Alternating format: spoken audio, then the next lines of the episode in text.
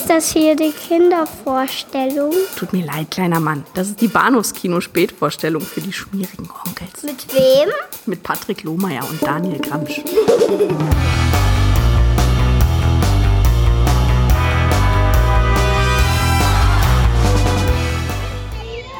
Mr. Bluebird's on my shoulder. It's the truth. It's action. Everything is satisfaction. He's heading your way again. Uncle Remus, the immortal storyteller in Walt Disney's honored motion picture classic.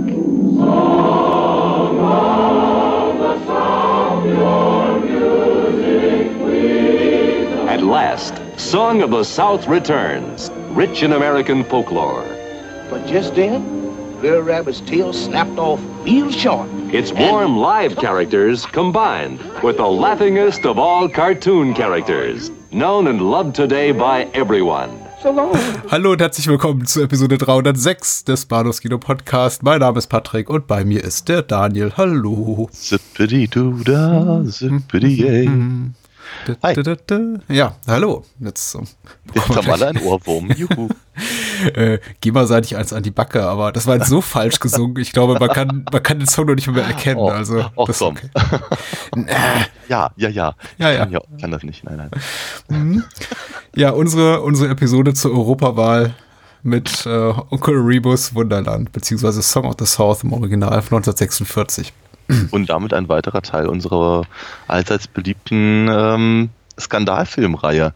Ja, Diesmal, zumindest aus meiner Sicht, äh, bisschen weniger schmerzhaft. Wie geht's dir damit? Geht mir auch so. Also darauf wird ja, wenn wir dann, glaube ich, auch noch heute Abend zu sprechen kommen. Also der ganze äh, Kontext dieser Film, dieser, dem dieser Film hier diskutiert wird, der erscheint mir so ein bisschen skandalös oder überhaupt den Äh. Skandal erst zu äh, verursachen. Der Film selber, naja, müssen wir später vertiefen.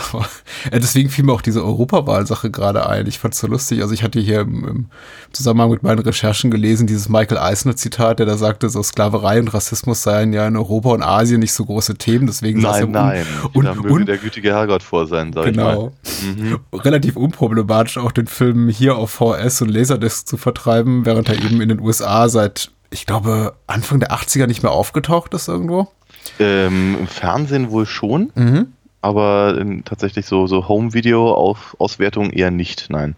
Ja. Das äh, evozierte dann unangenehme Erinnerungen an das, was sich hier gerade so politisch in Europa abspielt und leider auch in Deutschland. Und wenn ich aus der Haustür gucke, dann hängen da eben auch relativ viele NPD- und AfD-Plakate und es ist äh, relativ zum Kotzen und Auf jeden Fall. sehr zum Kotzen, möchte ich sagen. Und hey, hier nochmal der Aufruf, wählt das Richtige am Sonntag, falls ihr uns hört, vor dem 26. Mai. So. Richtig. Ja. Genau. Ich stimme zu. Ja, Onkel Remus Wunderland, wie sind wir darauf gekommen?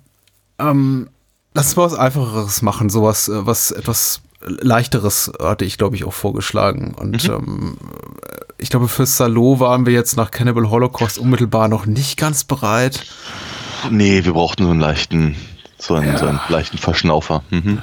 Und für die äh, Lars von Triersche Tristesse oder Katrin Breage äh, Angriff auf die toxische Männlichkeit vielleicht auch noch nicht. Also haben wir gesagt, gut, Onkel Remus Wunderland. Genau. Da wird wenigstens gesungen. Das ist von Disney. Das ist auch schon etwas älter. Da fällt nicht so oft das Wort Motherfucker oder sowas. Also, das kann man sich doch angucken. Und hier sind wir gelandet. Ja. In der Tat. Ich, ich schicke einfach mal die Inhaltsangabe äh, aus der UFDB vor, vorweg, vorweg. Und ähm, ich hoffe, man verzeiht mir den einen oder anderen rhetorischen Ausrutscher, denn ich bin so stark erkältet, dass ich manchmal nicht so recht das Wort finde, das ich eigentlich suche. Okay. Äh, aber jetzt lese ich ja nur ab, also vor, also gebe wieder.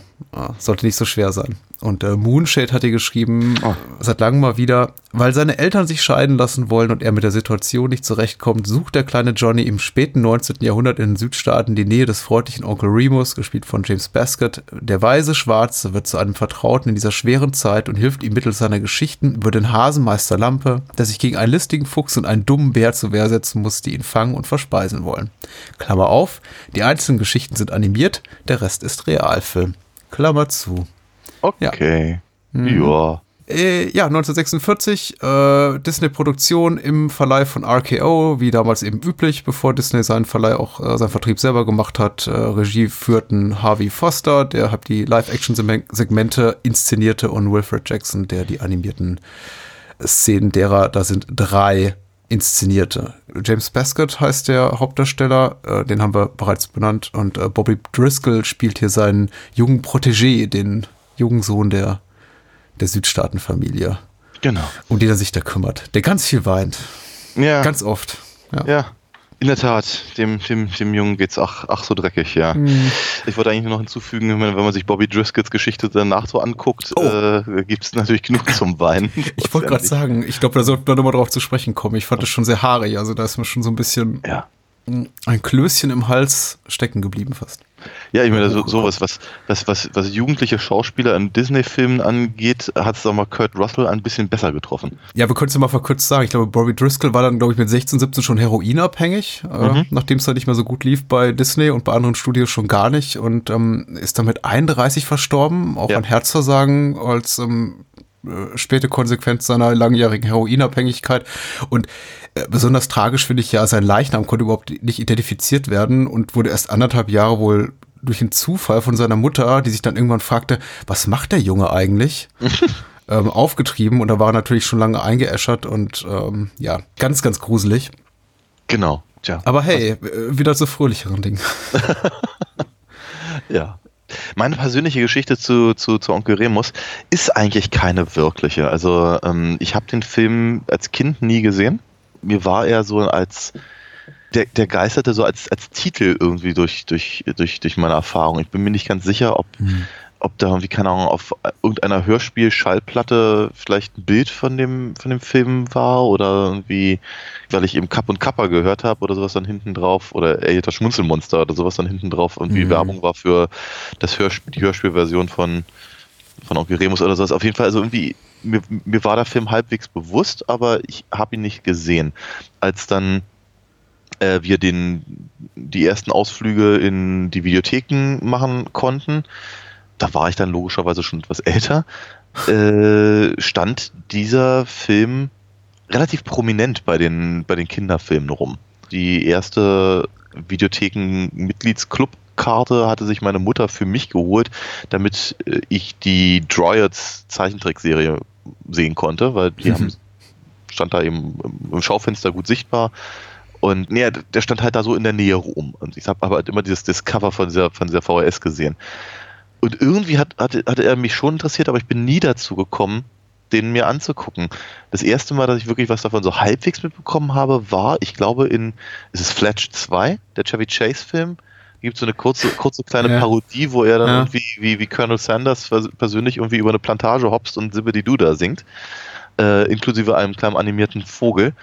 Zumindest wusste ich zu dem Zeitpunkt schon, dass sich das auf den Film bezieht. Und dennoch habe ich ihn nicht gesehen. Ich habe ihn erst gesehen, als er mir im Studium über den Weg lief, genau in, der, in dem kontroversen Zusammenhang. Da habe ich Ja. irgendwann mal gesagt, so jetzt, jetzt, ich muss den jetzt einfach mal mir angucken. Und ähm, ich glaube, ich habe den jetzt zwei oder drei Mal gesehen im Ganzen. Keine, keine wirklich spannende persönliche Geschichte dazu. Ist ja mehr als beide. Ja, Die deutsche Synchronisation stammt ja von 82, also gehe ich auch davon aus, dass der Film vor 1982 niemals wirklich in Deutschland erschien. Ähm, ich habe überhaupt keine persönliche Geschichte mit Onkel Remus Wunderland, eben außer der über sekundäre Quellen. Also ich glaube, meine erste so äh, nicht ganz unmittelbare äh, Erfahrung mit dem Film, also erster Berühr Berührungspunkt war auf einer dieser zahlreichen Disney ähm, Song Compilations. Und ich habe die als Kind oder Jugendlicher gesehen und da lief mir eben Zippity Duda über den Weg. Äh, habe ich dann auch ehrlich gesagt relativ schnell aus meinem Gedächtnis gestrichen und äh, war dann, glaube ich, irgendwie nur ganz in den hintersten Hir Hirnwindungen irgendwie noch so vorhanden als, als ohrwurmiges Ding von Anno dazu mal irgendwo da und bin dann viele Jahre später, vor gar nicht so allzu langer Zeit, ähm, in einem Podcast, ich glaube, The Protection Booth drauf gestoßen, äh, wo, glaube ich, auch das Gespräch über den Film dem Ansatz folgte, ja, jetzt gucken wir mal, was so wahnsinnig kontrovers an dem Film ist und dann, glaube ich, alle ähm, beteiligten Sprecher oder Sprecherinnen sehr enttäuscht waren über die äh, kontroversen Qualitäten des Films, nämlich, ähm, die sind eher schmal. ja, Ja. Das ist, das, das ist tatsächlich genau mein Ansatz und ich hoffe, vielleicht ein bisschen schlauer aus dem heutigen Abend rauszugehen. Ich meine, das ist, das ist halt genau das, was man, was man, was man halt liest, sobald man sich mit dem Film in irgendeiner Form auseinandersetzt. Und ich möchte das auch überhaupt in keiner Form irgendjemandem absprechen. Aber ich verstehe es nicht so ganz. Ich habe ich hab so ein paar Ansätze, bei denen ich irgendwie sage, ja, okay, ich kann es mir vorstellen. Also ich kann mir vorstellen, wie man das da, wie, wie, wie man, wie man rassistische, eine rassistische Lesart präferieren kann, auf jeden Fall. Und ich glaube schon, dass es halt verschiedene Ansätze gibt, die, sagen wir mal, vielleicht aus, aus, aus heutiger Sicht nicht so nicht mehr gemacht werden würden. Mhm. Ja, aber ich sehe da eben kein Birth of a Nation, ich sehe keinen weiß ich, ewigen Juden oder sonst irgendwas in der Richtung. Ich sehe nicht mal, ich sehe nicht mal die, di- die dicklippigen äh, Karikaturen aus Max Fleischer Cartoons oder sowas in der Richtung. Oder die, oder die, die Jim Crow Dumbo Szene oder sowas. Also ich, ich, ich, ich tue mich halt wirklich schwer damit, die, die erhitzten Gemüter nachzuvollziehen, auch wenn ich es natürlich ernst nehme. Ja. Kannst, vielleicht kannst du mir nochmal erklären, was eben tatsächlich der, der, der, der Punkt ist, warum eben sich das eben auch bis heute so, so, so, so als äh, so, so, hält als, äh, Mhm. als Wahrnehmung. Also meine Wahrnehmung ist, dass der skandalöse Ruf äh, von Song of the South auf zwei Faktoren überwiegend basiert. Das eine ist natürlich die Kontroverse zum Zeitpunkt seines Erscheinens, in dem Mhm. eben der Film nicht so in Grund und Boden analysiert werden konnte, wie, wie wir es heute können. Teilweise konnten die Menschen, die ihn kritisierten, insbesondere hier der äh, ähm, NAACP-Abgeordnete äh, von der schwarzen Bürgerrechtsbewegung anscheinend nicht mal, hatte nicht mal die Möglichkeit, den Film zu sehen, meinte Ja. aber, er müsste ihn schon vorher abkritisieren. Das Klar. ist natürlich dann tragisch, wenn man sowas macht und dann eben auf Fehlern aufsitzt und dann erst im Nachhinein feststellt, oh ja, vielleicht war es dann doch gar nicht so. Aber er hat natürlich äh, grundsätzlich recht, beziehungsweise haben alle kritischen Stimmen recht. Ähm, der Film hat natürlich rassistische Stereotypen en masse zu bieten. Die Frage ist eben nur für uns, die wir uns, glaube ich, heute Abend stellen, ist das ein rassistischer Film? Also trägt er quasi so seinen Rassismus tief im Herzen? Sagt er, ich äh, will irgendwie ein Statement machen über die Natur der schwarzafrikanischen Bevölkerung, insbesondere der Sklaven? Ich gebe mir, glaube ich, gerade die Antwort selber, wie du in meiner Formulierung merkst. ähm, das ist aber durchaus eine Mutmaßung, die man eben anstellen konnte. Der Film ist eben rassistisch und äh, rassistischer Dreck und will eben halt die schwarze Bevölkerung degradieren und zeichnet eben ein Bild von der schwarzen Bevölkerung, was nicht mehr äh, zeitgenössischen Maßstäben entspricht, was insofern okay ist, als dass der Film eben zum Zeitpunkt seines Erscheinens bereits ähm, 80 Jahre in der Vergangenheit spielt, aber er macht eben nicht, er, er zeigt eben kein differenziertes Bild von den äh, Schwarzen auf dieser Baumwollplantage. Also in dem Sinn, dass auch einmal vielleicht zur Sprache kommt, dass vielleicht nicht so ein ganz tolles Leben war, was die da führen. Und ist, das die, ist das die Annahme oder ist das die Beobachtung jetzt? das ist basierend auf der Annahme, dass Onkel Remus Wunderland als Film wahrgenommen wurde. Also die, die Darstellung in Onkel Remus Wunderland historisch platziert sind in einer Zeit, die nicht klar eingeordnet ist als vor oder nach dem Bürgerkrieg. Okay. Das ist, glaube ich, da- das Problem auch, was, was Disney hatte oder das Bein, was er sich selber da gestellt hat. Es war sogar das Hays Office, das gesagt hat, vor Erscheinen des Films, knall doch bitte vorne eine Texttafel dran und sagt, dieser Film spielt in den 1870ern aufwärts. ja. Ähm, also auch zu einer Zeit, in der die ähm, Geschichten da von äh, John Harris. Chandler Harris, genau, der diese äh, Sagen gesammelt hat, diese schwarze Folklore äh, aus der Zeit, aus der die äh, rühren. Ähm, und Disney hat eben gesagt, nö, das lassen wir mal offen. Oder wer auch immer das gesagt hat. Vielleicht auch sein, sein, sein PR-Co-Produzent-Typ da, Pierce Pierce, auch ein schöner Name. Pierce Pierce heißt der, glaube ich. Ähm, Schön. ich, ich weiß es nicht, aber das sorgt natürlich für Probleme, wenn man da natürlich sagt, so hier ist eine nicht identifizierte Zeit irgendwo in den Südstaaten, lange, lang ist es her und alle sind glücklich. Und da sind die glücklichen Baumwollzupfer und ähm, Haussklaven und äh, allen geht's gut und sie singen Schwarzen. schöne Lieder, ja, Schwarzen. Ja, und das andere ist eben, ich glaube, das, das andere, worauf wir die, die, das, der ganze Skandal basiert, ist einfach die, das ist einfach so eine hausgemachte Disney-Nummer auch wiederum, nämlich einfach die Tatsache, dass Disney sagt, okay, nicht mal vielleicht aufgeladen mit einer kleinen Dokumentation oder Interviews, die das Ganze auch mal ähm, äh, filmhistorisch und äh, kulturwissenschaftlich kontextualisiert, veröffentlichen wir das Ding, sondern nein, wir sperren das einfach quasi weg. Also nicht komplett, weil es ist ja verfügbar, also keiner wird dafür, keinem werden Handschellen angelegt, wenn er sich jetzt eine VHS oder Laserdisc von ähm, Song of the South bei eBay kauft. Aber also richtig will man es eben auch nicht zeigen. Man möchte schon noch gern Profit draus schlagen, also man packt es eben auf irgendwelche Compilations und äh, es gibt ein Ride ja auch in Disney World oder Disneyland. Ähm, es ist wohl einer der, also ja, das sind viele Sachen da gleich, aber ja, Splash Mountain. Splash Mountain ist einer der beliebtesten Rides, äh, der aber, glaube ich, in Disney, äh, wenn, ich sag Ich bringe ich, ich bring das zu Ende mit, man möchte Kapital draus schlagen, aber sich, man, man will nicht so richtig zugeben, dass dieser Film existiert. So. Okay, verstehe. Ja, durchaus ein, ist durchaus ein Punkt. Okay, viele, viele, viele Sachen hast du jetzt da gerade gerade äh, an, angesprochen. Ich finde, das sind natürlich alles, alles wichtige Dinge, die man, die man mal sagen muss. Muss natürlich sagen, es wird, wenn man den Film noch nicht gesehen hat, mag es halt tatsächlich sein, dass also ohne Will, äh, Will Eisner, natürlich Michael Eisner, äh, recht geben zu wollen, ähm, ist eben genau dieser Grad an Befindlichkeit, möchte ich es mal nennen, äh, schwer nachzuvollziehen, einfach nur basierend auf dem, auf dem filmischen Text. Das liegt halt vor allem daran, weil der filmische Text eben ist, ist, ist diffus, interessiert sich eigentlich für diese ganzen Fragen nicht und ich habe so das Gefühl, dass, die, dass, der, dass der große Vorwurf dahingehend ist, dass er sich eben für diese Fragen nicht interessiert. Was vielleicht eine, eine, eine, eine, eine, richtige und gute Beobachtung ist. Ich frage mich halt so ein kleines bisschen, dann, also ohne, ohne Whataboutism irgendwie reinbringen zu wollen, aber ist halt, so die, ist halt die große Frage, ähm, muss man Mary Poppins vorwerfen, dass, sie- dass sie sich nicht mit äh, britischem Imperialismus auseinandersetzen? Weißt du, was ich meine?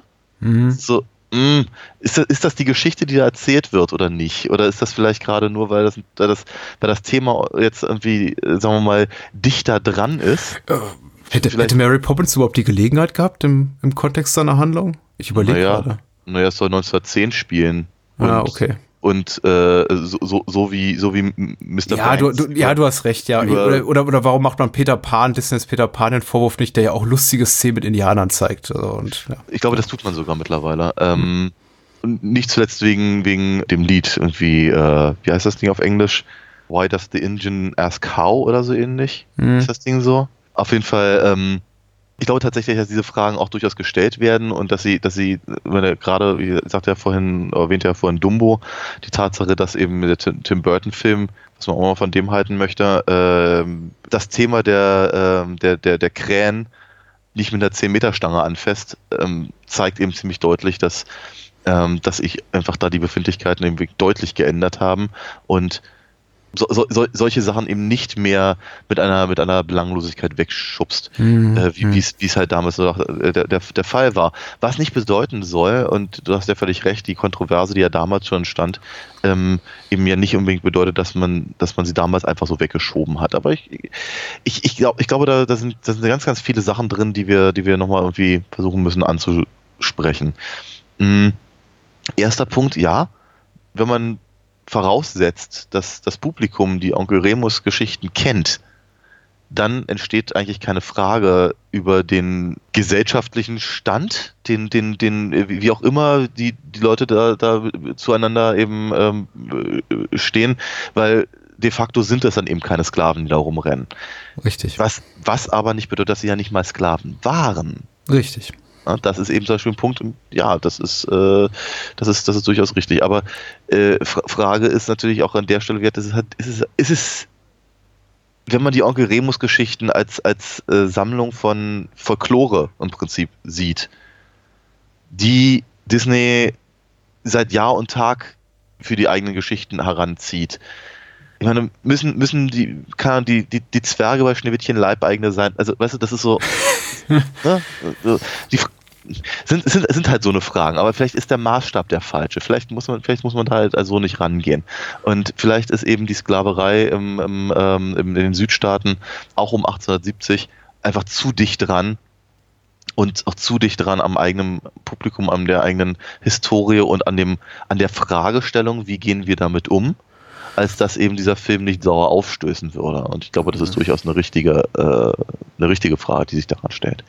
Ähm, das, das Verhältnis zwischen den, äh, den, den, den weißen Plantagenbesitzern und den, den schwarzen Arbeitern ist natürlich auch so eine, so eine Sache, äh, also gerade Onkel Remus und, äh, und Johnny, ähm, das ist natürlich ein Verhältnis, wie es Spike Lee nicht schöner mit seinem Magical Negro, Negro äh, hätte bezeichnen können. Hm. Auch das lässt sich natürlich beobachten. Es sind halt, es sind halt viele, die, die Stereotypen, die sich da zeigen, sind, ich glaube, sind alle nicht bösartig. Die sind jeweils nicht bösartig gemeint. Ganz im Gegenteil. Die Leute leben da wirklich glücklich miteinander. Äh, Johnnys bester Freund ist ein, ein, ein kleiner schwarzer Junge, mit dem er da zusammen den, den, den, den, den, Frosch jagt. Die wirklich wahrzunehmenden Bösen sind halt die, diese beiden Hillbilly-Jungs, die Weißen, äh, oder die, die, die, die Mutter, die eben irgendwie kein Verständnis für das, für die, Belange ihres, ihres Sohnes äh, zeigt und, und Onkel Remus wegschickt und so. Ähm, während aber eben das äh, väterliche Verhältnis zwischen den beiden so im Vordergrund steht.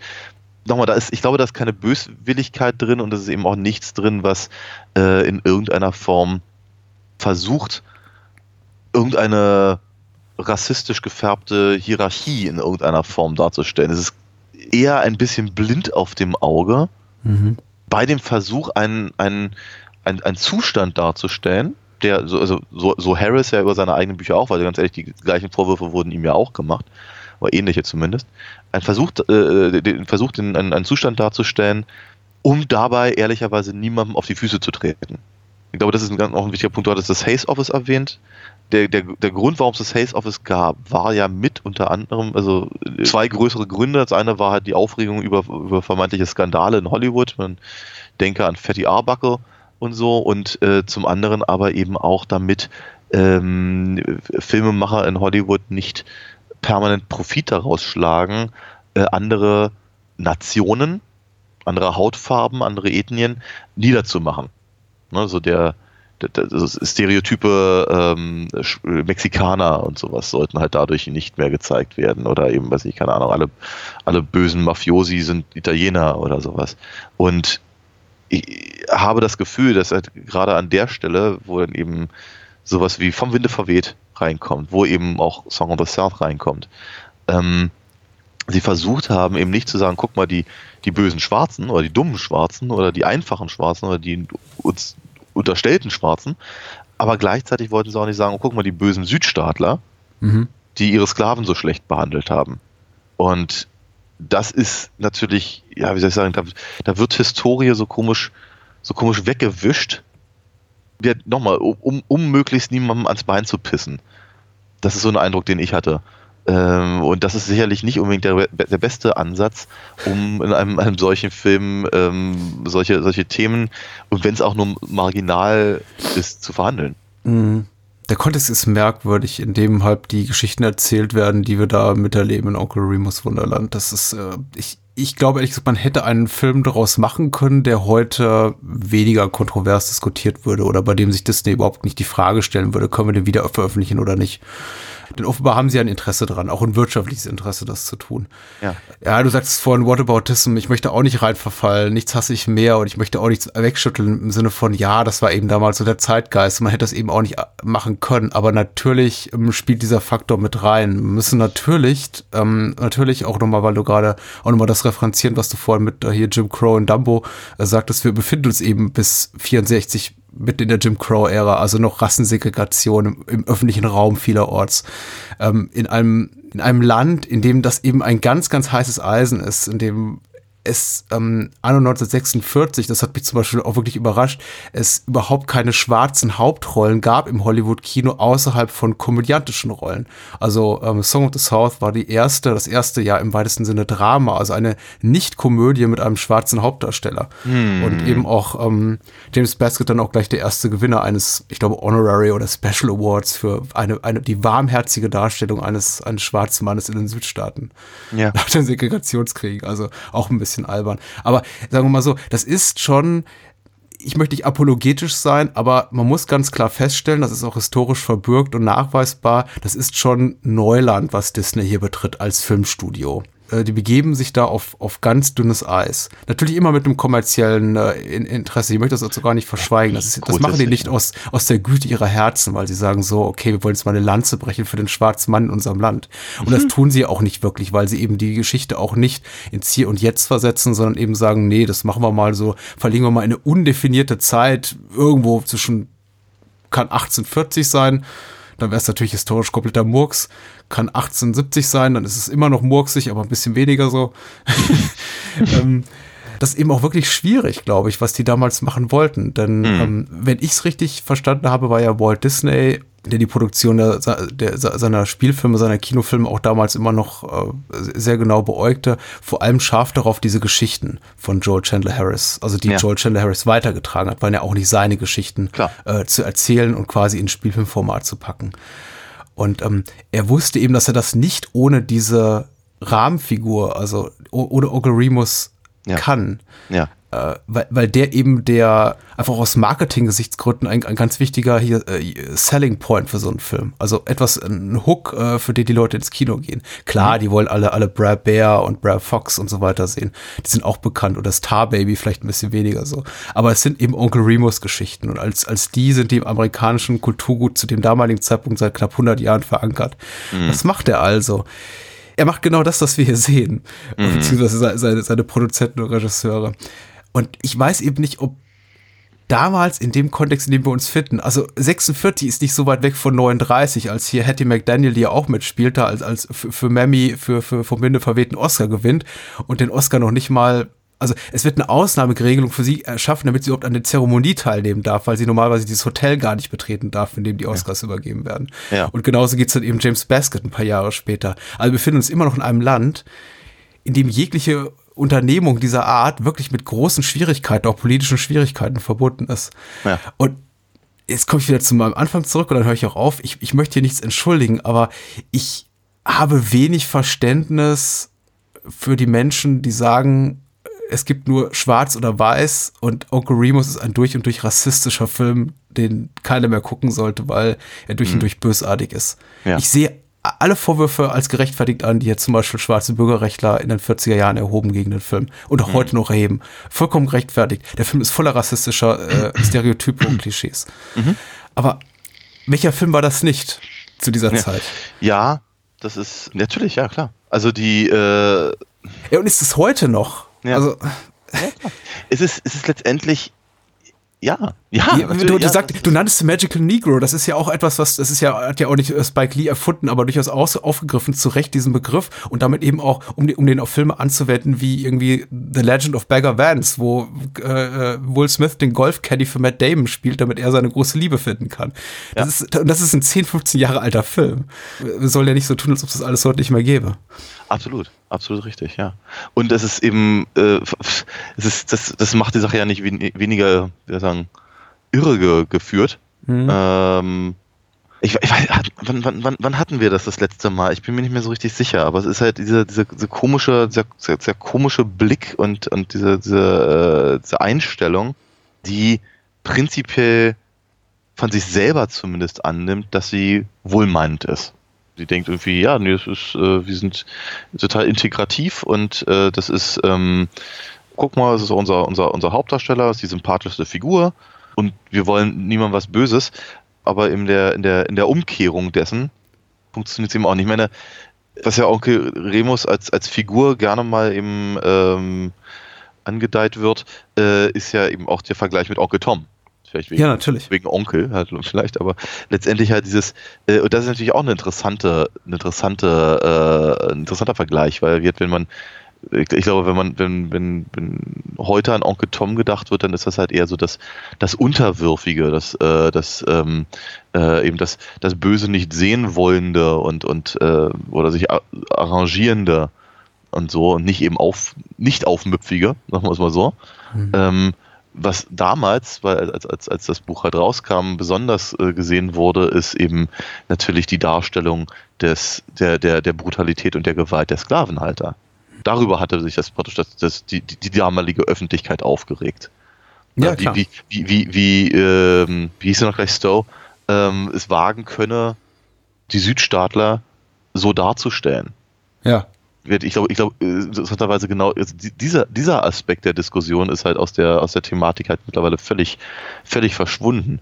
Ähm, was interessanten, interessante Frage, was, was, was Diskurse angeht, im Übrigen aufwirft. Genau. Mhm. Und das, das, das, das sehe ich halt hier aber eben ehrlicherweise bei, bei, bei Onkel Remus Wunderland ja auch in gewisser Weise, dass eben diese, die Sachen sollen, sind total gut gemeint. Ne? Der kleine Junge soll echt was lernen aus den Geschichten aus von, von, von Meister Lampe und Patzig und Brumm heißt, glaube ich, der Bär, Bär auf Deutsch. Hm. Und äh, das Publikum bei der Gelegenheit auch.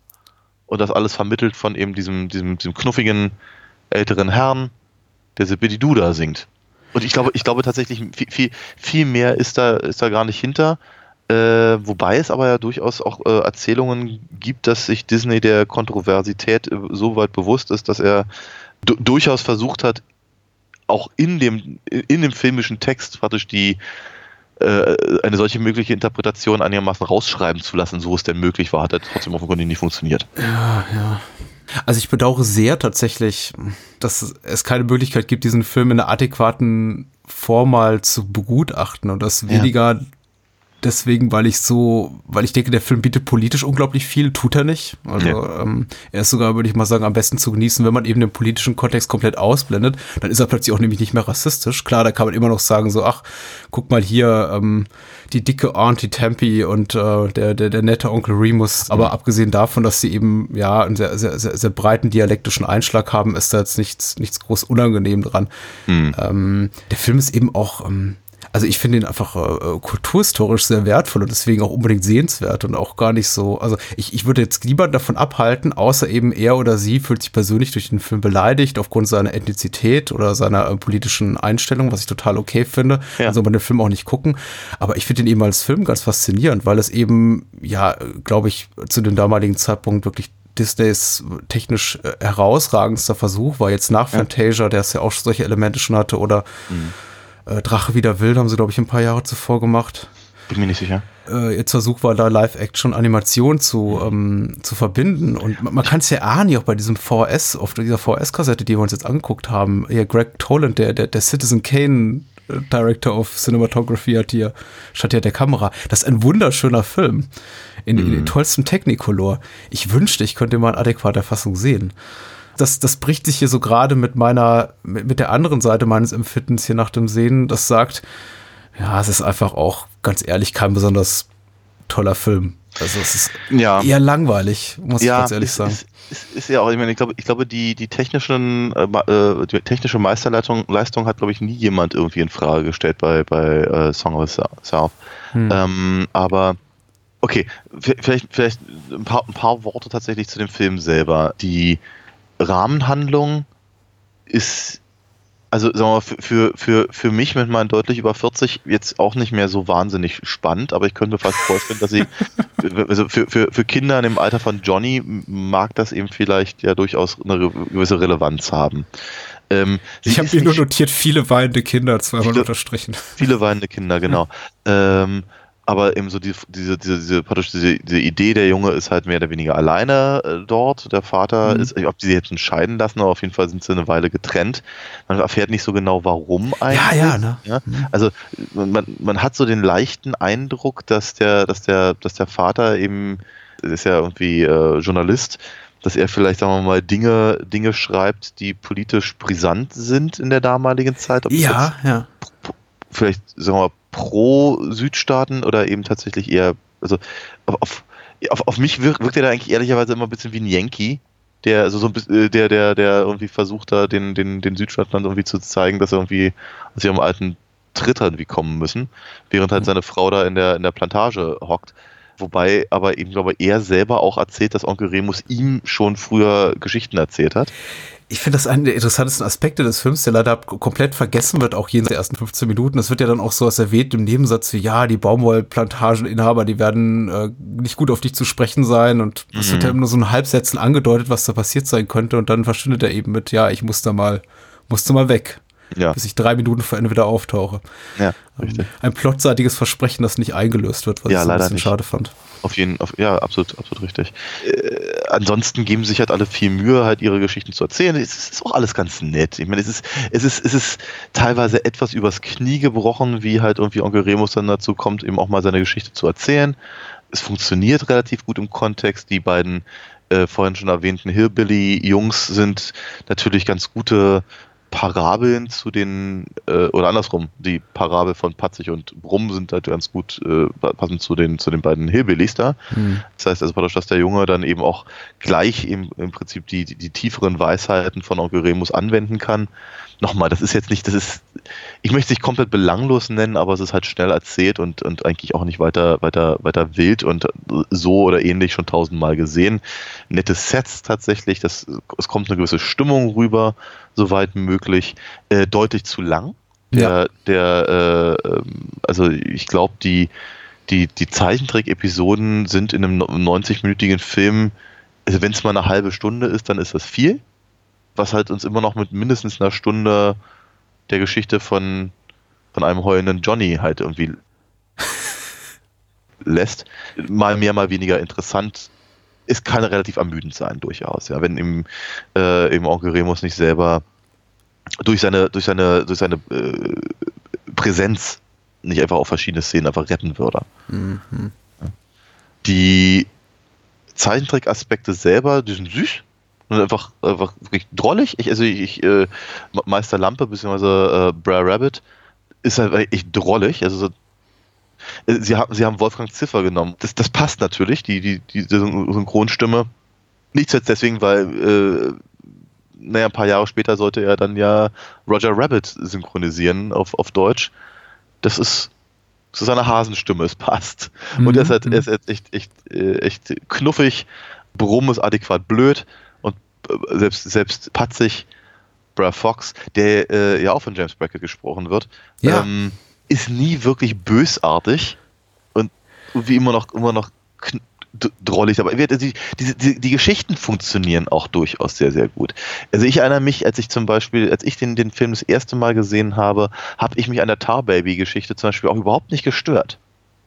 Ich habe sie überhaupt nicht in, für, für, mich hatte das keinen Kontext. Das hat dann Ja. erst, hat für mich, für, ernsthaft, ne, für, als ich den das erste Mal gesehen habe, ist Nee, nee, ja, ja, Jahre ja, meine ich so. ernst, ohne, ohne irgendwelchen äh, sarkastischen Einschlag, ja. Nee, Geht mir aber, genauso. äh, Hm. Aber die, äh, äh, das nächste Mal, dass ich dran dachte, war, als äh, vor ein paar Jahren ähm, ein, ein Politiker eins auf den Deckel bekommen hat, weil er das als, als Metapher verwendete. So wie ich glaube, die Metapher auch ursprünglich mal gedacht war, nämlich als eine Situation, die halt immer schlimmer wird, je mehr man versucht, sie zu lösen.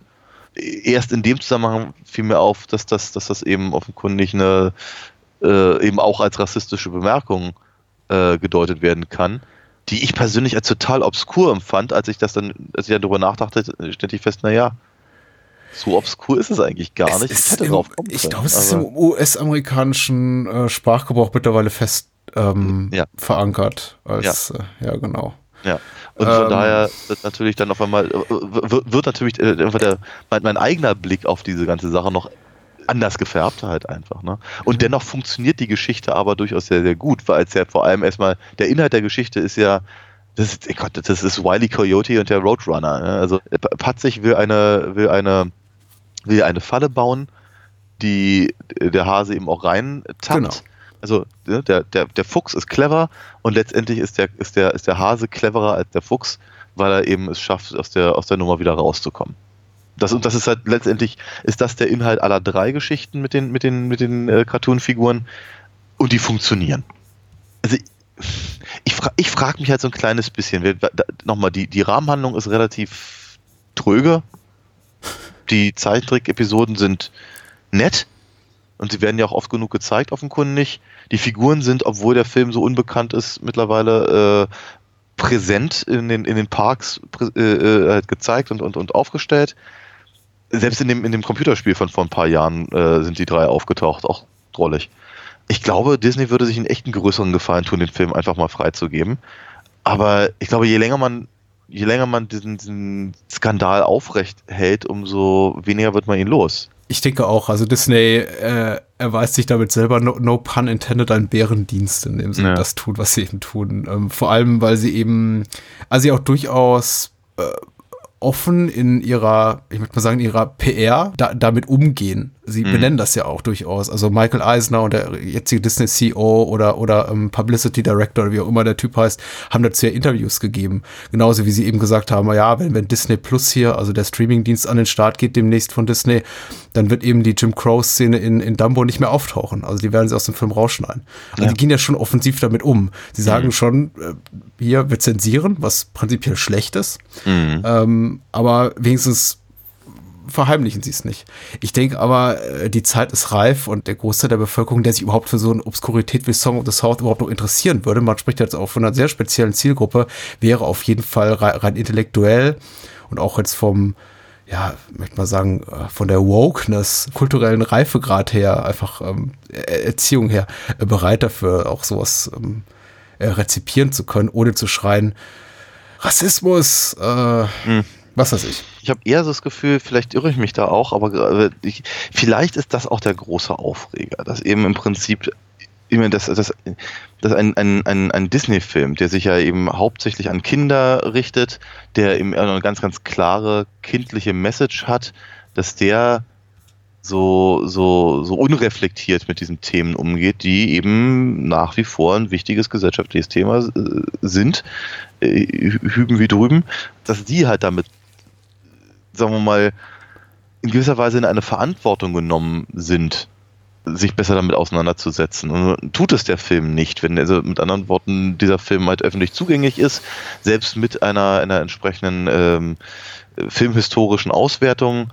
Äh, Ja, ja. bleibt es ja trotzdem ein Kinderfilm. Das heißt, ich glaube, man, man, man möchte vermeiden, dass ein, dass, dass ein Eindruck gar nicht, gar nicht mal, was so die äh, den Ruf von Disney angeht, sondern einfach im Prinzip Mhm. den, den Eindruck einer Zeit und einer, einer, einer äh, gesellschaftlichen Realität vermittelt wird an eine neue Generation, die möglichst bitte damit anders aufwachsen soll.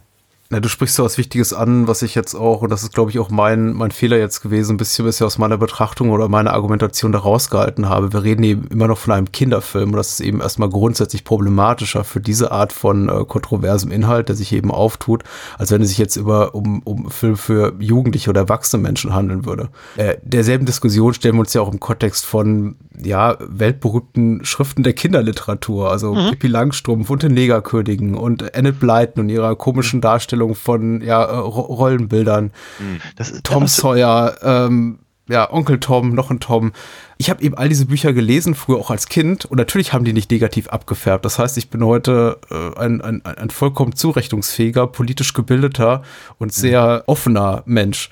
Toleranter Mensch äh, geworden. Trotzdem äh, stellt sich natürlich die Frage, kann man Kindern sowas zeigen, ohne dass es negativ abfärbt? Gerade jetzt eben Kinder, die keinerlei Berührung damit haben, zum Beispiel eben Kinder außerhalb, Kindern außerhalb der USA, die eben nicht im Schulunterricht konfrontiert werden mit den, mit dem Grauen der Sklaverei und äh, den Zuständen in, in, in Amerika vor den wenn, Sezessionskriegen. wenn, wenn, sie, wenn sie damit konfrontiert werden, ich meine, das amerikanische Schulsystem ist Ja, ja, äh, durchaus richtig. gerade so im, im Bible Belt oder aber auch oder Mhm. natürlich in den Südstaaten nicht ohne Kontroverse.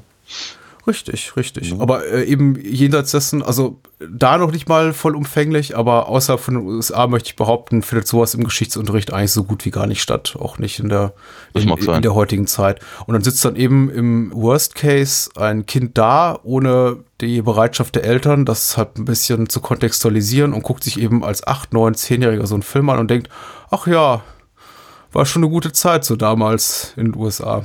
Klar. Und da tut sich eben nicht nur das an, sondern eben noch dies und das und jenes und dann kommt so eins zum anderen und am Ende fahren sie mit einem, weiß nicht, AfD-Bumper-Sticker auf dem Auto durch, als Erwachsener durch die Straßen. Also nein, das ist jetzt arg polemisch und ähm, äh, verkürzt, aber ja, äh, ich glaube, meine Botschaft kommt durch irgendwie. Ja, auf jeden, auf, auf jeden Fall. Ich meine, und das ist, das ist eine interessante Frage. Die hatte ich auch gerade neulich, neulich äh, mit einer, mit einer äh, Freundin lange, lange besprochen, die ich glaube nicht so leicht klärbar ist, weil du gerade Pippi Langstrumpf erwähntest, ne? weil, ich, ähm, weil ich ja irgendwie schon denke, äh, rein, rein literaturhistorisch möchte ich ganz gerne, dass diese, dass diese, dass Bücher, Schriften, Texte, Filme, wie auch immer, durchaus bitte so bestehen bleiben sollen, wie sie mal waren, um daran naja, einfach weiter arbeiten zu können. Und weil ich natürlich auch auf äh, irgendwie denke, wenn wir, wenn wir nicht, sagen wir mal, uns mit sowas auseinandersetzen und damit, sagen wir, den kolonialistischen oder postkolonialistischen Hintergrund zum Beispiel erörtern können, dann verstehen wir bestimmte Sachen gar nicht und können uns oft über das Thema eben auch gar nicht informiert unterhalten. Wenn wir es tilgen im Prinzip. Mhm. Ja, wie, kann wie kann man sich über die Schrecken der Sklaverei unterhalten, wenn man eben zum Beispiel so eine Sache einfach nicht erwähnt oder, oder eben nicht deutlich benennt? Was aber vermutlich mit einer der, äh, der, der Vorwürfe gegenüber Onkel Remus ist. Also wundern den, Film. Auf der anderen Seite denke ich aber, ja, ich möchte aber gar nicht, dass meine Tochter mit Wörtern äh, äh, wie, weiß ich, Negerkuss oder sowas wach, äh, äh, groß wird. Ja. Ich finde das schon, ich finde Nee, ich klar. das, ich, ich finde das eigentlich schon. Ich würde auch, meinem, ich würde auch meinem Sohn trotz aller geeignet, also inhaltlich ist der komplett geeignet für mein, wäre der komplett geeignet für meinen sechsjährigen Sohn. Da ist nichts, nichts, nichts Schreckliches in, in, in dem Film. Die Botschaften sind alle positiv. Ähm, Die Ja. Bösen bekommen eins auf den Deckel. Der kleine Junge überlebt, lebt durch die, durch die Kraft der Fantasie. Im Grunde sind das alles sehr, sehr positive Botschaften. Trotzdem würde ich diesen Film niemals Mhm. meinem Sohn zeigen, bevor er überhaupt nicht, also den, den Reifegrad hat, in Mhm. dem er ver verstehen kann, dass das eben eine, eine Fantasie ist, eine Spielart einer Realität, die es so niemals gab. Genauso wenig, genau, möchte ich ehrlich gesagt den Negerkönig heute noch haben bei Pippi Langstrumpf. Und da können einige Leute von gestern noch so oft schreien, so, ja, das ist doch ganz wichtig, äh, kulturhistorisches Gut, das so zu benennen. Das war damals schon so. Ja, weißt du, damals wurden Kinder auch mit dem Gürtel geschlagen, also in der Schule teils noch. Si si si sicherlich, wobei, wobei das Argument meiner Meinung nach sein sollte, wenn man nicht erwähnt, dass Kinder mit dem Gürtel geschlagen wurden, äh, dann kann man sich, wie soll ich sagen, nicht darüber unterhalten, warum man es heute nicht mehr tun sollte. Ja, Es könnte ja schon jemand auf Hm. Ja, die klar. Idee kommen, dass das, dass das äh, legitimes Mittel der Erziehung ist oder irgendwie sowas in der Richtung. Also ich finde, es, ist- es, es, ist- es ist schwierig. Deswegen sage ich halt, ich glaube, das ist keine Sache, die halt so, so, so leicht mal geklärt werden kann.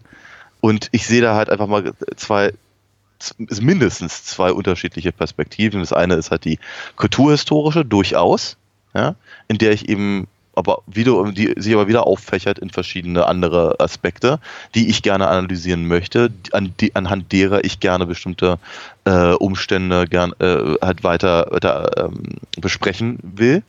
Ja, nochmal, deswegen kam ich ja mit dem, mit dem, mit dem, mit dem Kolonialismus um die Ecke.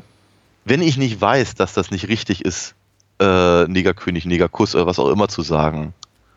Also andersrum, wenn ich nur weiß, dass es nicht richtig ist, dann habe ich den Kontext nicht. Ich muss sagen können, warum das so ist. Und dann muss ich auch zeigen können, wo, wo das eben tatsächlich angewandt wurde, um zu sagen, dass wir es nicht mehr möchten. Und Ja. aus folgenden Gründen.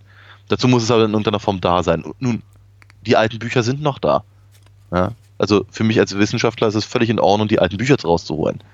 Ich möchte halt nur nicht, dass das eben so ohne Kontextualisierung an, an weitere Generationen weitergegeben wird, um eben, sagen wir mal, nicht eben diesen, diesen altvorderen, äh, ähm, dieses altvordere Gedankengut weiterzureichen, ohne eben darüber gesprochen zu haben. Ja, richtig. Gle Und- gleiches, ja. gleiches Thema finde ich halt immer wieder, wenn ich, wenn ich halt über eins meiner Lieblingsthemen rede, im Abenteuerfilm.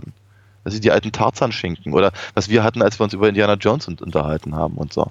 Ne, das sind ja durchaus äh, ähnliche, ähnliche Gespräche, die halt, sagen wir mal, die, die, die kommen vielleicht nicht so um die Ecke mit, mit, mit der Brechstange, wie, wie, wie es ein D.W. Griffith vermochte. Ja? Aber wie soll ich sagen, trotzdem ist halt die, die, äh, Norm, die Normalisierung das große Problem. Und ich glaube, das ist vielleicht, Mhm. vielleicht kommen wir auf die Art und Weise auch wieder zurück zu Song of the South. Vielleicht ist das eben genau der, der, der, äh, das, das große Problem, dass da, dass da ein Zustand als, als, als, als harmonisch normalisiert, vielleicht sogar strebenswert dargestellt wird, ohne ihn zu kontextualisieren. Ja, richtig. Ähm, Ich möchte nur mal ausdrücklich darauf hinweisen, weil ich könnte mir vorstellen, der, der, der Vorwurf könnte kommen, warum sind wir mit Song of the South inhaltlich so gnädig oder aufgrund seiner äh, doch schwierigen Racial Politics so, so, so gnädig, während wir ähm, Birth of a Nation in Grund und Boden geredet haben. Ich glaube, der Unterschied ist ähm, erstmal ja klar, dass die, die, die, die Bot- Botschaft oder das Unterfangen erstmal ein Grund äh, durchaus Positives ist oder zumindest ideologisch als positiv zu bewerten im Kontext der damaligen äh, gesellschaftlichen Umstände und eben ganz eindeutig, also für mich, um es ganz platt auszudrücken, weil Birth of a Nation ideologisch ähm, in den 1910er Jahren schon scheiße war. Und das Ja. ist Song of the South eben nicht. Da sitzt keiner hinter und sagt, ah, ich will, dass es so wie früher war. Ich will, ich will die Sklavenhaltung zurück. Das ist irgendwie und den Ku Klux Klan und es ist, ähm, da steckt nicht so viel Hass hinter. Überhaupt Hate nicht, Speech und ähm, e- eben, eben überhaupt nicht, ja. Aber ich bezweifle, dass wir den Film jemals wieder auf offiziellem Wege abseits der jetzt uns zur Verfügung stehenden Veröffentlichungen sehen, außer Disney geht irgendwann mal vor die Hunde und ein Studio kauft den ganzen Bestand auf und die Rechte und sagt, hier komm, wir lassen dieses Original negativ restaurieren oder sonst wie.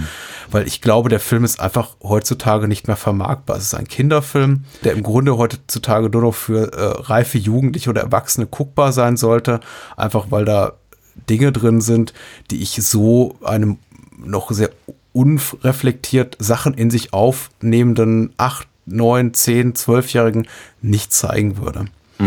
Und äh, ich glaube auch deswegen wird der wird er auch bis auf weiteres im Giftschrank bleiben. Was ich, bin- bedauerlich finde, weil wie gesagt, ich finde ihn eben technisch sehr interessant und kulturhistorisch auch durchaus reizvoll. So auch die, das Gespräch mit dir ist reizvoll. Ich merke eben, dass ich, da, dass ich eigentlich den Film gerne verfügbarer hätte, als er ist. Ja. Ich bin mir übrigens ganz mit sicher. mehr Menschen darüber auszutauschen. Auf jeden Fall, ja. Das, ich glaube, das, ja, nochmal, ich glaube, der Diskurs wird gestört dadurch, dass er nicht verfügbar ist. Und das ist natürlich echt schwierig. Ähm, Im Übrigen bin ich mir aber gar nicht so richtig sicher, ob Disney nicht den über kurz oder lang ähm, äh, verfügbar macht, weil 39, glaube ich, läuft das äh, Copyright aus. Und wenn sie es nicht machen, macht es jemand anders. Na? Ich meine, der, das ist ein ganz, ganz klarer Grund. Der Grund, warum wir, warum wir jetzt diese ganzen Realverfilmungen von, von, äh, äh, von alten Schinken haben, ist ja nicht, weil alle Welt darauf gegeiert hat, endlich einen fliegenden Elefanten äh, schlecht computeranimiert zu sehen, ähm, sondern weil ansonsten könnten sie nicht mehr vermarkten. Dann könnte jeder x-beliebige Mensch einen Dumbo-Film machen, wenn er denn wollte. Ja, Ähm, natürlich. Da, da, da, und Disney, Disney geht es doch schon seit Jahrzehnten nicht mehr um die Filme an sich. Die Filme sind nur das, sind im Prinzip das, das Trägermittel, wenn man so möchte, für, für das Merchandising, für die Parks. Natürlich. Ja. Und oh, da können wir eine ganze schöne Episode mal drüber oh ja, rein theoretisch könnten wir das tun. Dazu, wenn wir uns Ich abgesehen las davon- letztens, was für ein, ein, ein, ein Flop Cars, Cars 2 gewesen sein soll. Hätte nur 600 Millionen eingespielt, aber hat 3,5 Milliarden an Merchandise erbracht. Ja, natürlich. Ja, klar. Ja. Ein Schelm und so. Und dafür muss man, ganz ehrlich sagen, das ist halt der, ah, ich, ich, ich mag Disney-Filme wahnsinnig gerne. Ich mag, ich mag auch, ich habe auch kein Problem mit der Disney-Maschinerie an sich und ich mag die Parks wahnsinnig gerne. Ich, also, ich, ich, ich, mag das alles. Sehr, sehr schön. Und sagen wir mal, dass das, dass das ein geldfressender äh, Moloch ist, äh, der eben äh, geradezu zynisch äh, mich um mein, mein Bestes bringen will, das nehme ich dann auch ehrlicherweise wohlwollend in Kauf, weil sie haben es perfektioniert. Sie wissen ziemlich genau, wie man Leute glücklich macht. Hm. Und das verkaufen sie dir. Und da fällt sie nicht so auf. Also das ist, es ist schon, es ist schon sehr perfide, wenn man anfängt drüber nachzudenken. Ähm, und das mag eben vielleicht deswegen auch so sein, warum sie, warum sie dann sagen, dass sie Onkel Remus eben lieber, lieber äh, derzeit so in der Form äh, eben nicht weiter, weiter ausbauen. Wird- Ist ja nicht so, als würden sie es nicht vermarkten, weil natürlich rennt Brer Rabbit äh, in, in den Parks rum und, und du kannst die ganze, also ich, ich, ich selber habe es nicht gesehen, es, es gibt ihn leider nicht in Paris, den Splash Mountain, aber die, die, die, die Tar Baby Geschichte ist ja verarbeitet in Splash Mountain, nur dass es halt eben kein Tar Baby ist, sondern ich glaube ein Honig, nee, ein, ein, ein Bienenstock. Genau, genau. Ja. Kann, vielleicht reicht das für Copyright, ich habe keine Ahnung. ähm, ich muss ganz ehrlich sagen, ich finde das, ich finde das, weil, weil du sagtest, du würdest es deinem sechsjährigen Sohn nicht zeigen. Ich finde, eine ganz, ganz kurze Sekunde habe ich überlegt, weil me- meine Tochter fragt mich öfter mal, was ich hier eigentlich äh, immer, immer mit ihr bequatsche. Und ich habe mal ganz kurz überlegt, dachte mir, okay, wir, wir reden, wir reden hier über einen Disney-Film mit süßen, süßen Animationen. Wäre das vielleicht mal eine Möglichkeit, ihr halt einen Film zu zeigen, mit dem, also, ne, dann kann sie halt mal sagen, ach, guck mal, darüber redet Papa per- permanent. Oder so. Ich habe mich auch dagegen entschieden. Aber aus anderen Gründen, glaube ich. Das sind, glaube ich, tatsächlich eher filminhaltliche äh, Gründe, weil ich irgendwie, weil die, weil die Jungs so gemein sind und weil die Kinder permanent weinen. Ich glaube, das macht sie nicht sehr glücklich, weil die, weil der, weil der Humor des, der, äh, der, der, der Cartoon-Sequenzen doch verhältnismäßig brutal ist. Ich glaube, da fehlt ihr auch so der, äh, äh, der Zugang zu.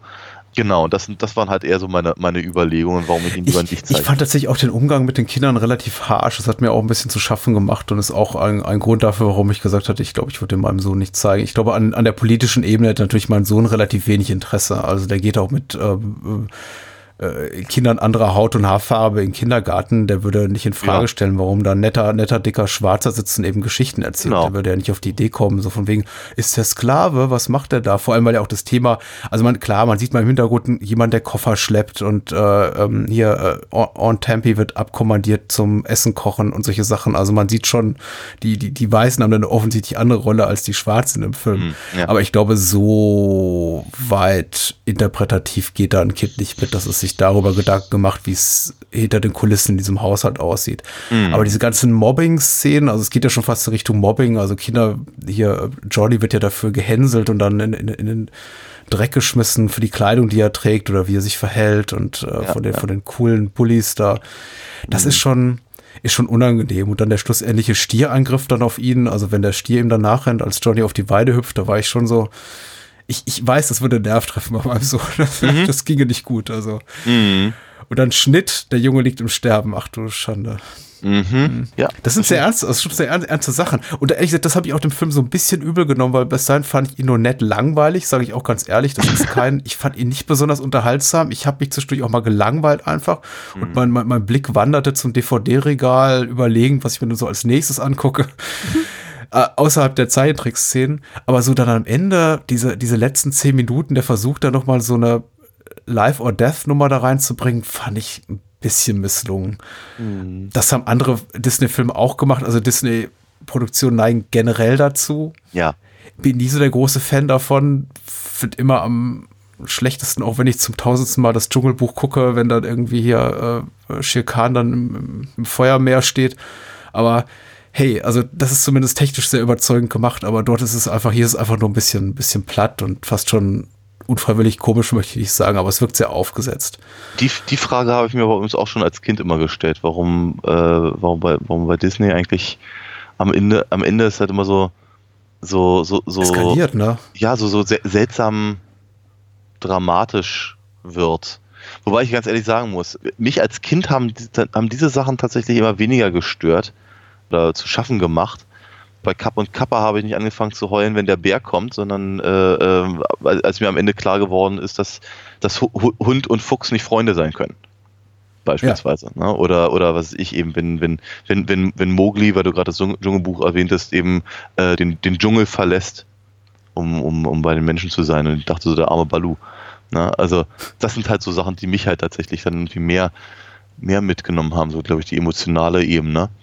Aber wenn ich, wenn ich so dran denke, welche Fragen ich halt gestellt bekomme von, von, äh, von meiner Tochter über Sinn und Unsinn von, von, von Filmen, also ich, warum, warum, sind die, warum sind die Schwestern von, von Cinderella böse zu ihr? Oder so. Nee, Obwohl gar nicht, weil das hat sie, glaube ich, mittlerweile verstanden. Die kennt ja auch das Märchen. Aber also ich, warum ist die Katze böse beispielsweise? Ja.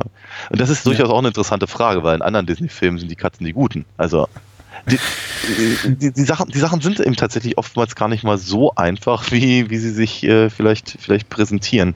Muss aber trotzdem halt sagen, äh, m- m- mir hat das jetzt tatsächlich äh, das Gespräch mit dir auf jeden Fall dahingehend geholfen, halt so ein kleines bisschen besser nachzuvollziehen, warum eben Song of the South offenkundig nach wie vor ähm, ich möchte nicht sagen ein Schandfleck, ich glaube, da hat sich Disney jetzt Schlimmeres auch geleistet durchaus, äh, äh, ist, aber äh, zumindest, mh, wie, sag, wie, sag, wie sagt man denn das? Wie, nennt, wie, wie heißt denn das, wenn äh, to, to, Tone Deaf ist? Mhm, ja, verstehe. Äh, ja, und ähm, einfach auch ein Film, der aufgrund dessen, wie er konzipiert ist, eben mit dieser schwarzen Hauptfigur nicht die Möglichkeit gibt, wie eben bei anderen Disney-Filmen, dass sie sagen, wir gehen dann danach nochmal mit der Schere runter äh, rüber oder wir, Mhm. wir, wir zoomen einfach in den Bildkader rein, wie jetzt zum Beispiel in Fantasia, wo es, wo es ja diesen, diesen dunkelhäutigen Zentauren gibt, der da die weißen Zentauren bedient und dann einfach die Company Ja. sagt, okay, das, das schneiden wir dann einfach mal raus oder zoomen dann einfach ins Bild rein und dann Ja. äh, sieht man das eben nicht mehr. Oder äh, ich meine, es, es, es, es wird nie mehr jemandem auffallen, der den Film nicht anders kennt, dass die Jim Crow-Szene mit den, mit den äh, Krähen, mit den Jive sprechenden Krähen, die ja auch so das rassistische Stereotyp da des tanzenden, singenden, faulen Schwarzen bedienen, da fehlt in Dumbo, wenn das dann irgendwann bei Disney Plus läuft oder, oder, oder sonst wo. Ähm, und warum auch? Die braucht auch kein Mensch, ganz ehrlich. Ja. Ich, ich wünsche, sie wären da. Das ist eben mein, mein, mein, meine Bitte oder mein Wunsch immer und ist wahrscheinlich auch deiner als Filmhistoriker und Klar. Filminteressierter, dass sowas erhalten bleibt. Ich wehre mich eben gegen den Gedanken, dass es einfach weg ist, weil eine Company sagt, okay, das entspricht nicht dem Status quo der Political Corre- Correctness anno now. Anno jetzt und äh, deswegen muss es weg. Ähm, ich wünschte ihm einfach nur, es bleibt. Und wenn es irgendwie als, als versteckte Deleted Scene irgendwo ist, auf der DVD oder Blu-ray oder im Stream oder sonst irgendwo. Gut, was ich nicht brauche, ist, wenn irgendwelche Disney-Animateure, was ja immer wieder passiert, da irgendwie nackte Frauen reinschneiden und vieles davon ist ja auch Quatsch. In, in, in der Heimkino-Veröffentlichung von Bernhard Bianca gab es so wirklich mal eine, eine Nackte, die irgendwie da im Hintergrund zu sehen war. Das finde ich ganz lustig. Aber gut, das, das braucht wiederum auch kein Mensch. Aber äh, ansonsten natürlich bevorzuge ich ein, ein Ausbleiben der Zensur und ähm, Ja. würde mich freuen, wenn gerade dieser Film uns noch mal in adäquater Form präsentiert wird. Mhm. Ich habe ein bisschen nach Disney-Kontroversen gesucht oder nach Skandalen, aber so richtig spannend war es nicht. Das sind eigentlich eher so die Kleinigkeiten, die meisten haben wir auch schon erwähnt und haben sich irgendwie auch als äh, dann auch relativ schnell ja auch als Quatsch herausgestellt, wie jetzt hier dieser angebliche Penis auf dem Cover von Ariel oder Ja. äh, Jessica Rabbit, die in äh, Who Framed Roger Rabbit keine Unterwäsche tragen soll. Also das, das Schlimmste, ehrlich gesagt, so Disney-seitig, was ich gefunden habe, das war tatsächlich ein Realfilm, das war dieser Tierfilm Weiße Wildnis, White Wilderness, äh, der 58 erschien, Okay. wo eben halt die Filmemacher äh, Lemminge in den Tod getrieben haben, um einfach dieses alte Klischee oder Gerücht der ähm, todessehnsüchtigen Nager zu, zu belegen. Und die dann am, einfach aus der Arktis haben einfliegen lassen nach Alberta in Kanada, wo sie den Film gedreht haben und die dann einfach so mit Routen einen Abhang runter, runtergetrieben haben, damit die in See platschen. Äh, Unangenehm, ja. äh, unterlegt mit einem, mit einem schönen Voice-Over, das dann sagt, und die, hier, hier springen die possierlichen Nager freiwillig in den Tod, weil sie es nicht besser wissen. und da dachte ich schon, ja, das ist uncool. Ja, in der Tat. Aber was man alles nicht damals so gemacht hat. Ja, die Wüste lebt ist auch so eine Sache. Das ist ja heute auch, darf man ja nicht mehr gucken. Nee? Ähm, ja, darf dieses man- Anthropomorphisierende, das ist so, ja ja, alles. Ja, ja, Ja. richtig. Also es ist als Tierdokumentation nicht ernst zu nehmen. Nein, natürlich nicht. Ja. Wir sind Ja, bisschen- ein guter wir sind, Film. Ja, wir sind, wir sind ein bisschen, ab, wir sind ein bisschen abgekommen von, von, von Onkel Remus, ja. Aber ich glaube, Hm. auch bei einer, vielleicht, vielleicht ist es auch nötig, dass wir, dass wir uns genau über solche Sachen noch unter, unterhalten, um sie eben, um eben vielleicht auch mal zu erklären, warum, naja, wir zumindest vor dem Gespräch beide nicht so ganz die, die, die, die Problematik erkannt haben. Ist das die, die richtige Formulierung? Ja.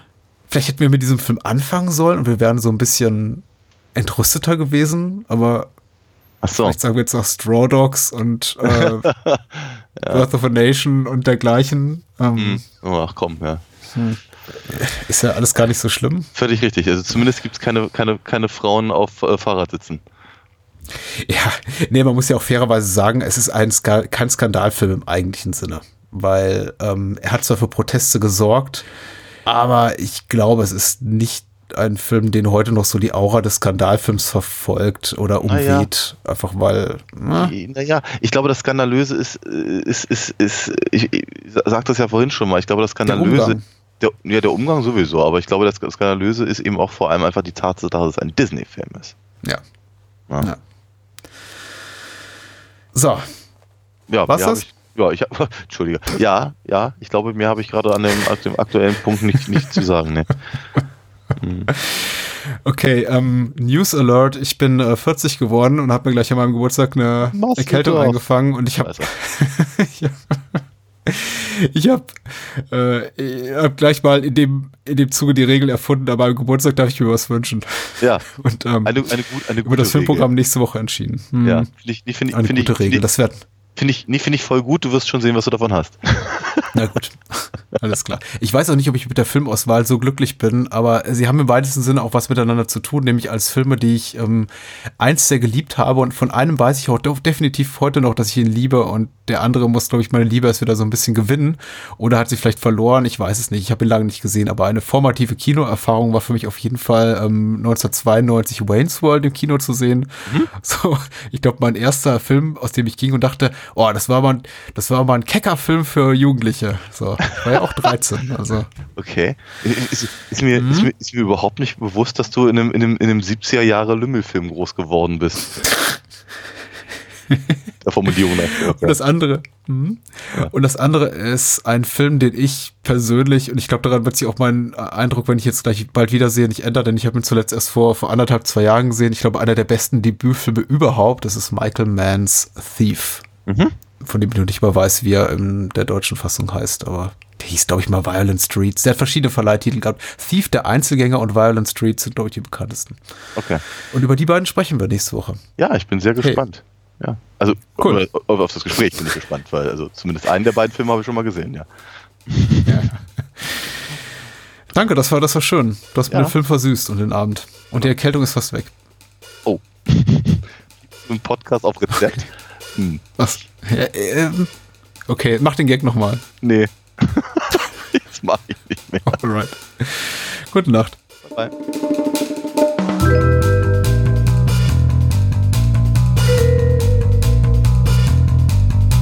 Das war's. Mehr Bahnhofskino und die Bahnhofskino Extended Edition gibt es bei iTunes, Spotify und überall, wo es gute Podcasts gibt. Kennt ihr bereits Daniels Comics? Auf alinafox.de erfahrt ihr alles rund um seine legendäre Meisterdiebin und ihre Abenteuer. Und denkt bitte daran, eure Unterstützung durch eine Patreon-Patenschaft oder PayPal-Spende sichert diesem Podcast das Überleben. Unter bahnhofskino.com findet ihr alle Möglichkeiten, uns unter die Arme zu greifen. Vielen Dank fürs Zuhören und adios.